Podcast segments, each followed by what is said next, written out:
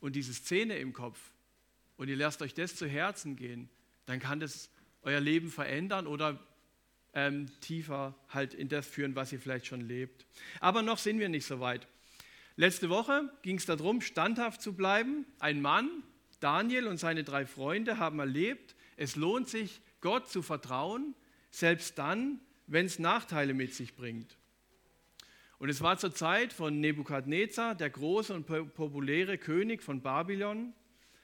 Er hat Israeliten gefangen genommen und einigen, einige der besten Israeliten, der schlauesten, intelligentesten oder wertvollsten für ihn, beförderte er und ähm, hat ihnen wichtige Aufgaben gegeben. Sie haben wichtige Posten in seinem Königreich bekommen und so auch Daniel und seine drei Freunde. Und alles läuft eigentlich ganz gut, bis plötzlich etwas passiert, was diesen großen Herrscher Nebukadnezar durcheinander bringt, was ihn ratlos macht. Und wenn so Machtmenschen wie so ein Nebukadnezar ratlos sind, dann werden sie gefährlich. Und es war nur eine Kleinigkeit, die ihn so durcheinander gebracht hat. Es war nichts weiter als ein Traum.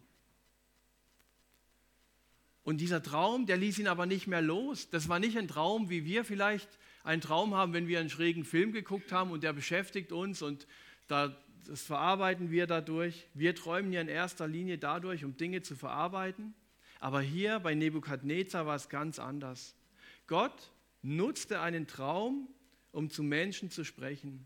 Und dieser Traum klebte an Nebukadnezar fest. Er ließ ihn nicht mehr los. Ständig musste er daran denken. Er konnte nicht mehr richtig schlafen. Und so kann es uns auch gehen, wenn Gott mit uns redet, wenn Gott uns was aufs Herz legt, dann ist es was, das immer wieder kommt, das immer wieder zu uns spricht oder uns immer wieder begegnet. So wie in dem Film von der Nadine vorher, wo Gottes Hand immer wieder eingreift und wir können das ernst nehmen oder wir springen halt drüber oder drunter oder nebendran vorbei durch. Aber Gott redet in unser Leben rein und wir können diese Hand Gottes ernst nehmen, wie vorhin in, in dem Film gesehen. Und Nebukadnezar ist fast gezwungen, diesen Traum ernst zu nehmen, weil Gott ihn nicht mehr schlafen lässt. Eine Lösung muss her. Und er hat keine Lösung und deswegen holt er sich alle Berater und weisen Menschen zusammen, Wahrsager, alle, auf die er irgendwie eine Hoffnung setzt und alle, wo er einfach die Hoffnung hat, irgendwie können die Menschen mir helfen, irgendwie können die mir eine Erklärung geben, können mir sagen, was der Traum bedeutet, warum ich sowas träume. Aber Nebukadnezar war auch ein schlauer Hund. Er testete nämlich die Wahrsager, lud sie zu einem Casting ein und er wollte schauen, ob sie wirklich was taugen. Und er hat sich gedacht, ich erzähle denen nicht meinen Traum, sondern wenn die wirklich gut sind, dann sollen die mir erzählen, was ich für einen Traum hatte. Wenn die wirklich die Zusage, die Zukunft voraussagen können, dann beweisen, sollen sie mir das erstmal beweisen. 1 zu 0 für den König. Nämlich, das konnte keiner. Der König war sauer und befahl, alle Berater umzubringen. Also wenn die nichts taugen, für was braucht man die dann? Eigentlich gar nicht so verkehrt von seinem Denken her als Machtmensch. Ja, also was mir nichts nützt, das kommt einfach weg. Und wir würden jetzt als fromme Leute vielleicht sagen, naja, die ganzen Zauberer und Wahrsager, wenn er die jetzt da umbringt, ist jetzt auch nicht so dramatisch. Ähm, Blöd ist nur, ähm, dass da auch Daniel und seine Berater dabei waren. Und ähm, Daniel wollte nicht umgebracht werden, wie die anderen natürlich auch nicht. Und Daniel nahm allen Mut zusammen, ging zum König und fragte ihn, ob er nicht am Leben bleiben könnte, wenn er ihm den Traum erklären könnte. Daniel hat natürlich davor mit Gott verhandelt und so, dass es wirklich auch klappt. Aber Daniel hat sich nicht seinem Schicksal ergeben, sondern er hat überlegt, wie kommt er aus dieser blöden Situation heraus. Und da sind wir mitten in diesem Spannungsfeld. Wir haben es vorhin gehört von der Nadine. Ähm, Gott lenkt diese Geschichte und trotzdem haben wir auch eine Eigenverantwortung. Und wie lassen wir uns führen von Gott? Also wir sind nicht so in, in irgendeinem buddhistischen Denken drin, wo man sagt, ja, alles ist vorherbestimmt und wird irgendwie passieren, ich kann mich zurücklehnen, sondern wir werden aufgefordert, Dinge auch zu tun und in die Hand zu nehmen. Und so macht es hier Daniel er weiß, dass nicht einfach alles so vorherbestimmt ist nach dem Motto, naja, alles kommt, wie es kommt, sondern er nimmt die Dinge selber in die Hand und er ist selber für sein Leben verantwortlich. Wir können etwas tun. Wir müssen nicht alles einfach so akzeptieren, wie es ist. Und Daniel ist uns hier ein gutes Beispiel dafür. Nebukadnezar hat sich darauf eingelassen und Daniel konnte Nebukadnezar wirklich sagen, was er geträumt hat und auch noch die Bedeutung des Traums erklären. Daniel sagt aber auch ganz deutlich am Anfang, dass, das, dass dieser Traum kein Mensch deuten kann. Aber es gibt einen Gott im Himmel, der das Verborgene ans Licht bringt. Und Daniel überwindet in diesem Augenblick eine große geistliche Versuchung, indem er nicht sich in den Mittelpunkt stellt, sondern Gott in den Mittelpunkt stellt. Er gibt sich kein Eigenlob, sondern er gibt Gott ein Lob. Daniel stellt sich nicht als der große Macher dar, sondern er zeigt, dass der, er ein demütiger Mann Gottes ist. Daniel nutzt seine Chance nicht, sich in ein gutes Licht zu rücken, sondern er gibt Gott die Ehre. Er lehnt es ausdrücklich ab, dass seine Weisheit größer wäre als die der Wahrsager. Er überhebt sich also nicht über die anderen, über die Nichtgläubigen. Und das ist wichtig, denn wir Menschen, wir sind schnell dabei, äh, wir Menschen, wir Christen sind schnell dabei, dass wir uns dann innerlich vielleicht doch überheben über die anderen, weil wir wissen ja, wir kennen den richtigen Weg, Gott ist mit uns, die anderen wissen halt noch nicht Bescheid, die sollen erstmal zu Jesus finden und wir können das andere Menschen spüren lassen. Und ich habe einen ehemaligen Arbeitskollegen von mir, der nicht gläubig ist, aber irgendwie auf der Suche nach Gott. Und er hat gesagt, er versteht das alles mit Jesus, kann er nachvollziehen, er kann es aber nicht glauben. Aber jedes Mal spürt er diese Überlegenheit von Christen. Und ich konnte ihm das auch nicht auflösen, weil irgendwie ist das ja wirklich ein bisschen da. Also, ähm, aber ne, äh, der, der Daniel stellt sich hier wirklich drunter und sagt, ich bin nicht besser als ihr. Und in Wirklichkeit sind wir auch keine besseren Menschen, sondern genauso auf die Gnade Gottes angewiesen wie jeder, der mir heute Nachmittag über die Straße läuft. Das ist der Anfang vom Untergang, wenn Christen denken, sie wären etwas Besseres. Denn dann geben sie auch nicht mehr Gott die Ehre. Und dann haben wir noch ganz andere Probleme. Plötzlich müssen wir perfekt sein, weil ein Christ dieses oder jenes nicht darf. Aber wir sind alles verlorene Sünder, die nur durch die Gnade von Jesus gerettet werden. Und eigentlich müsste es völlig in Ordnung sein, wenn wir uns gegenseitig unsere Sünden bekennen und sagen und uns gegenseitig vergeben können. Und nicht eine Gruppe sind von vermeintlich perfekten Leuten. Daniel ist der Bote, der Mund Gottes, das Werkzeug, das Medium, aber mehr nicht. Daniel beschreibt diesen Traum und entschlüsselt ihn. Und wir sind im Daniel 2, ab Vers 31. Also weil wir heute so viele Verse haben, lese ich nur einige Verse vor und erzähle einiges frei. In deiner Vision sahst du eine riesige Statue vor dir. Das ist der Traum. Von ihr ging ein greller Glanz aus und ihre ganze Erscheinung jagte dir Angst ein. Der Kopf war aus reinem Gold, die Brust und die Arme waren aus Silber, Bauch und Hüften aus Bronze die Beine aus Eisen und die Füße teils aus Eisen, teils aus Ton. Während du noch schautest, löste sich plötzlich, ohne menschliches Zutun, ein Stein von einem Berg. Er traf die Füße aus Eisen und Ton und zermalmte sie. Die ganze Statue brach in sich zusammen. Ton, Eisen, Bronze und Silber und Gold zerfielen zu Staub den der Wind wegblies wie die Spreu von einem Dreschplatz. Nichts war mehr davon zu sehen. Der Stein aber, der die Statue zertrümmert hatte, wuchs zu einem riesigen Berg und breitete sich aus über die ganze Erde. Das war der Traum. Das hat Nebukadnezar geträumt. Und Daniel beginnt diesen Traum zu erklären. Und ich lese die Verse 36 bis 42. Das war der Traum.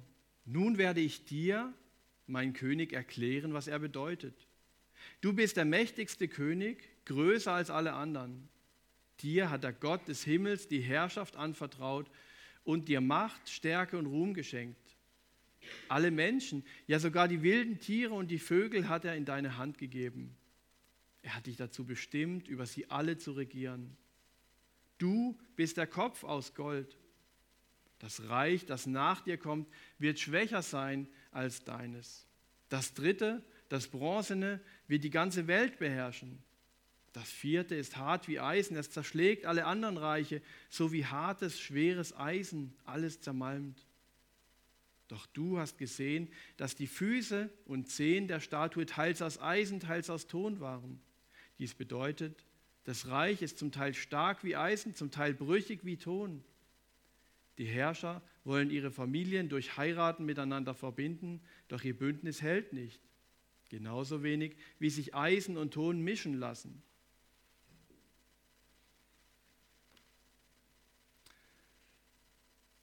Also bei diesen oberen Reichen kann man ziemlich deutlich sagen, was es ist. Der Kopf aus Gold, das war Babylon, äh, Babylon also ähm, da wo Nebukadnezar wirklich jetzt das gesehen hat. Er hat in die Zukunft gesehen. Brust und Arme, die waren aus Silber, Medo-Persien, Bauch und Hüften aus Bronze, das war dann die griechische Epoche. Die Beine aus Eisen, da ist man sich auch sicher, dass es Rom war.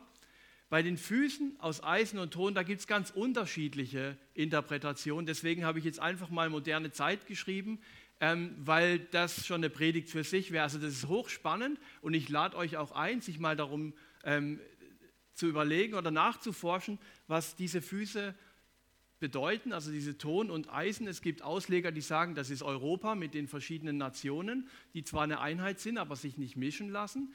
Es gibt ganz andere Ausleger. In den USA ist man von Europa dann weit weg, da sieht man das ganz anders. Ähm, deswegen für heute einfach jetzt mal ähm, die moderne Zeit. Dieses Fass lassen wir jetzt einfach mal im Keller. Ähm, dieses Reich unten, das besteht nebeneinander her, aber es lässt sich einfach nicht zusammenfinden. es passt einfach nicht ganz zusammen. Und ähm, deswegen, ja, sehr spannend, aber das lassen wir jetzt einfach mal ähm, heute so stehen. Ähm, und jetzt kommen wir zu den zwei wichtigsten Versen, Verse 44 und 45. Noch während diese Könige der an der Macht sind, wird der Gott des Himmels ein Reich aufbauen, das niemals zugrunde geht. Keinem anderen Volk wird er jemals die Herrschaft übertragen. Ja, es bringt alle anderen Reiche zum Verschwinden und wird selbst für immer fortbestehen. Das, mein König, war der Stein, der ohne menschliches Zutun vom Berg losbrach und die Statue aus Ton, Eisen, Bronze, Silber und Gold zertrümmerte. Ein mächtiger Gott hat dich in die Zukunft sehen lassen. Der Traum ist wahr und die Deutung trifft ganz sicher zu.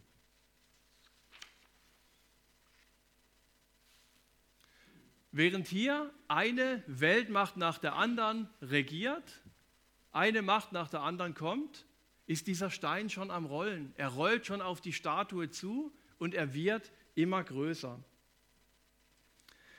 Und es ein neues Reich ist in diesem Stein symbolisiert ein Reich, das überlebt, das größer wird, mächtiger wird und das bereits jetzt schon läuft. Der Stein rollt bereits, die neue Zeit hat bereits begonnen.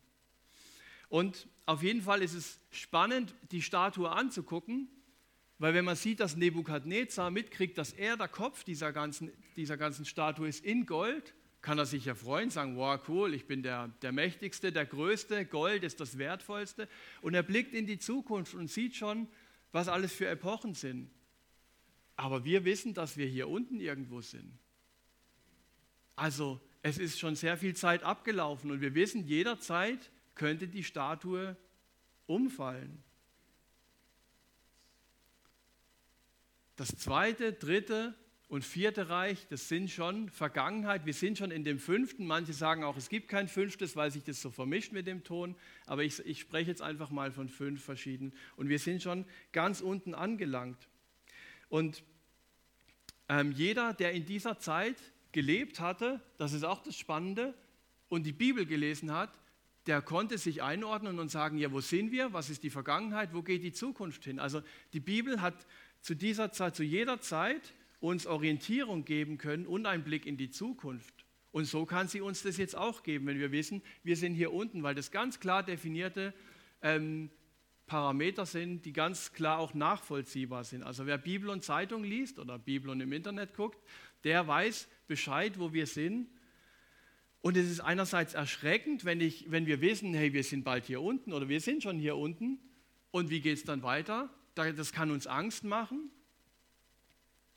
Und die Frage ist, wo gehöre ich dazu? Wo will ich mich investieren? Wofür setze ich meine Zeit ein? Wo steckt mein Herz? Dieses Bild kann uns aber auch Hoffnung machen. Und alle, die an Jesus glauben, muss dieses Bild eigentlich Hoffnung machen, weil das Größte und Beste kommt ja noch, dieser Stein. Dieses Bild kann uns aber auch wachrütteln und sagen, dass wir Gas geben und, und überlegen, okay, wo will ich meine Zeit einsetzen? Dass es mir wichtig wird, dass Menschen zu Jesus finden. Dass es jetzt dran ist, Menschen den Glauben zu erklären oder den Glauben zu stärken. Dass es jetzt dran ist, Menschen in Gottesdienst einzuladen, für sie zu beten, einen KFC zu veranstalten, Glaubenskurse ins Leben zu rufen, dein Haus zu öffnen für einen Hauskreis oder für einen Glaubenskurs oder einfach Menschen einzuladen, mit denen du ganz frei über den Glauben redest. Das muss ja nicht immer über die Gemeinde organisiert sein. Wo du dich einsetzt, ist letztlich egal. Wichtig ist, dass du dich für Jesus einsetzt mit deinen Gaben, Fähigkeiten und Leidenschaften. Und als ich das letzte Mal bei einer Predigt dazu aufgerufen habe, dass man mitmachen kann und gesagt habe, wir suchen eine Assistentin für unser Büro, da hat sich die Sabine Rademacher ähm, gemeldet und dann dachte ich, oh Mist, die nimmt das ernst. Was geben wir ihr jetzt für Aufgaben? Und dann wurde das konkret. Wir haben uns ein paar Mal getroffen mit Martin und jetzt ist es so cool weil sie immer mehr Aufgaben übernimmt und so viel organisatorische Aufgaben uns abnimmt, dass wir frei sind für andere Dinge. Und so hat jeder von uns eine Möglichkeit, irgendwo mitzuarbeiten. Und es gibt ganz viele unterschiedliche, also was mich auch begeistert, mich, mich begeistern halt so Menschen, die so Nischen finden und dann was Besonderes machen. Ähm, die eine Dame bei uns, die nicht genannt werden will, die einfach jeden, jede Woche die ganzen Putzlappen bei uns wäscht, einfach alle Lappen von diesen Häusern hier nimmt und wäscht und wieder bringt. Das ist ein Dienst, das merkt keiner, aber es entlastet uns so viel. Und sie sagt immer, ja, das ist doch nur eine Kleinigkeit. Für uns ist es eine große, Großigkeit gibt es nicht, eine große Sache. Ähm, und mich begeistert es auch so, ähm, ein junger Mann, der bei uns im Jugendkreis ist, er kommt eher unregelmäßig als regelmäßig in den Jugendkreis. Aber jedes Jahr vor Weihnachten, wenn wir Flyer verteilen in die Briefkästen für unseren Heiligabend-Gottesdienst überall in Steinen, dann ist er dabei und nimmt ein großes Paket und verteilt sein Gebiet und ist da Feuer und Flamme und er ist jetzt nicht eine Person, die sich so beschreiben will, dass sie sagt, über ihre Leistung definiert sie sich. Sie ist eher, ist eher ein gemütlicher. Und dann kommt er nochmal und die anderen sind schon am Pommes essen und er nimmt nochmal ein Paket und verteilt es nochmal. Und er kommt noch wieder zurück und nimmt noch ein, dritte, ein drittes Gebiet auf sich. Einmal hat er sogar ein ganzes Ort noch verteilt, was gar nicht geplant war und ist so begeistert dabei. Und sowas bewegt mein Herz, weil ich spüre, es gibt Menschen, die bei diesem Stein dabei sein wollen, die, die sich einsetzen, dass das Reich Gottes wächst, ist jetzt ein bisschen blöd formuliert, weil das Reich Gottes wächst auch unabhängig von mir, ähm, aber die da dabei sein möchten und ihren Beitrag leisten möchten. Und jeder hat was dazu beitragen. Und die Frage ist, schaffen wir beständige Werte, die den Stein vergrößern lassen oder investieren wir noch in Eisen und Ton? Es ist sehr ermutigend, denn dieses neue Reich, diese neue Weltmacht wird für immer bestehen. Sie vergeht nicht und wird immer größer. Der Stein wird immer größer, bis er die ganze Welt eingenommen hat. Also das Reich Gottes wächst und wächst und es kommt näher und näher. Und während diese Statue schon wackelt und rumpelt, und wir spüren es auf der Welt, wo es überall rumpelt und wackelt auf dieser Erde, wird der Stein immer größer. Das läuft jetzt schon. Und du kannst dabei sein bei diesem rollenden Stein, der Zukunft hat, der Hoffnung mit sich bringt, der ewiges Leben bringt. Gott selbst hat diesen Stein ins Rollen gebracht. Dadurch, dass er Jesus in die Erde geschickt hat, durch die Kreuzigung, durch die Auferstehung und dieser Stein wird wieder einschlagen. Und zwar dann, wenn Jesus wiederkommt, wenn Jesus zum zweiten Mal kommt. Es handelt sich um einen lebendigen Stein, der immer größer ist. Glaube ist nichts Totes, wo man irgendwelche Traditionen immer weiter bewahrt, sondern wir sind zu lebendigen Steinen berufen und das ist manchmal schwierig. Ähm, äh, ich sage es nachher. Wer zu Jesus gehört, ähm, der wird selbst zu diesem rollenden Stein. Ich kann Teil dieses lebendigen Steines werden. Und Jesus sagt dazu, ähm, oder nee, nee, Petrus sagt es in 1. Petrus 2, Vers 4 bis 5, er ist der lebendige Stein, den die Menschen weggeworfen haben. Aber Gott hat ihn erwählt, in seinen Augen ist er kostbar. Lasst auch ihr euch als lebendige Steine zu einem geistlichen Haus auferbauen. Also wir sind diese lebendigen Steine, wir sind keine toten Steine. Und das ist natürlich dieses Bild vom lebendigen Stein in der Gemeinde, wenn wir uns vorstellen, wir sind alles lebendige Steine. Ein Haus will ich eigentlich nicht mit lebendigen Steinen bauen, sondern mit toten Steinen, die sich nicht bewegen. Das geht am einfachsten. Wenn ich lebendige Steine habe, gibt es dauernd Ärger, Streit, jeder will was anderes. Und das ist unter den Christen nicht einfach. Ja? Wir hatten jetzt gerade die Allianzgebetswoche und ich bin fasziniert, wie viele unterschiedliche Christen zusammenkommen, lebendige Steine, wo jeder seine geistliche Überzeugung hat oder vielleicht noch gar keine richtige Überzeugung, einfach irgendwie in einem frommen Kuchen mitschwimmt. Aber wie wir zusammenkommen als lebendige Steine und es wirklich lebendig ist und ähm, Jesus in uns lebt und Jesus selber ein Stein ist, der Eckstein für uns. Wir haben die Möglichkeit, einer Weltmacht zuzugehören, die für immer Bestand hat und noch immer größer wird. Und uns Christen wirft mir ja manchmal vor, wir leben gegen den Trend, und das kann auch sein, aber es ist der sichtbare Trend. In Wahrheit folgen wir dem neuen großen Trend, diesem Stein. Und was alle auch noch spannend ist, alle Reiche, die mal waren, die sind irgendwann weg, vom Winde verweht, nichts ist mehr da, kein Staub, alles ist verstreut und aufgelöst, alles hat keinen Wert mehr, alles, was wir Menschen erschaffen, entwickelt, vorangebracht haben, die ganze Arbeit und Mühe, alles ist einfach weg. Der Stein dagegen wird immer größer, wie ein Schneeball, der dicker und dicker wird, je länger er den Abhang hinunterfegt. Noch größer, so dass er irgendwann die ganze Welt erfüllt. Die Menschheitsgeschichte ist eine immer wieder neu entstehende Epoche, aber diese Epochen, die werden vergehen, sie haben ein Ende. Und was jetzt kommt, das bleibt für ewig. Und dann ist auch keine Zeit mehr nötig. Deswegen braucht es in der Ewigkeit auch keine Zeit, Sorry, weil es keine neuen Epochen mehr gibt. Keines dieser Reiche hat etwas in Bewegung gesetzt, das diesen Stein losbrechen konnte. Kein Mensch hat etwas dazu beigetragen, keine neue politische oder gesellschaftliche Bewegung, die gestartet wurde, keine neue Idee, die die Welt retten wird. Ganz im Gegenteil, es kam von außen, es kam von Gott selber, der, der Himmel und Erde geschaffen hat. Der hat gesagt, ich lasse jetzt diesen Stein los.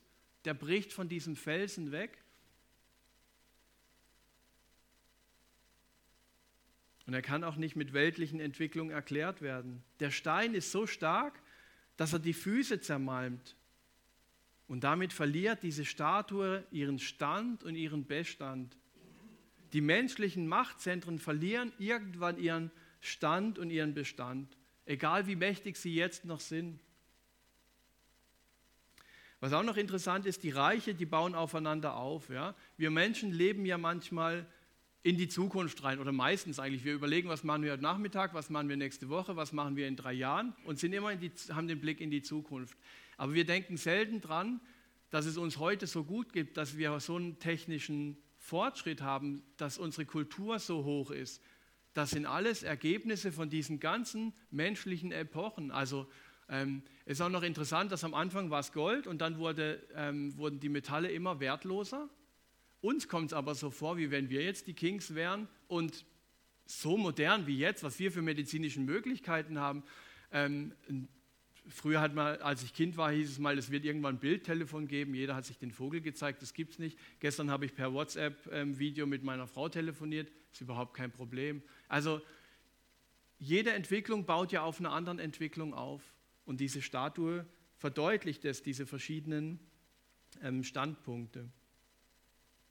Die ganzen Weltmächte haben dazu beigetragen, dass sich die Menschheit in gewisser Weise weiterentwickelt. Jetzt noch ein kleiner Exkurs zum Nebukadnezar, dann bin ich auch gleich fertig. Archäologische Funde haben bewiesen, dass Nebukadnezar eine besondere Vorliebe für Statuen hatte. Also Gott spricht zu uns Menschen so, dass wir es verstehen. Er wird zu dir anders sprechen wie zu mir. Natürlich hauptsächlich durch die Bibel, aber wenn wir die Bibel lesen, dann haftet uns manchmal irgendeine Aussage fest und es beschäftigt uns und, und beschäftigt uns anders oder mehr wie andere. Gott spricht auch durch Bilder, aber es lässt sich immer auch belegen durch die Bibel. Und Gott hat hier zu Nebukadnezar gesprochen durch eine Statue.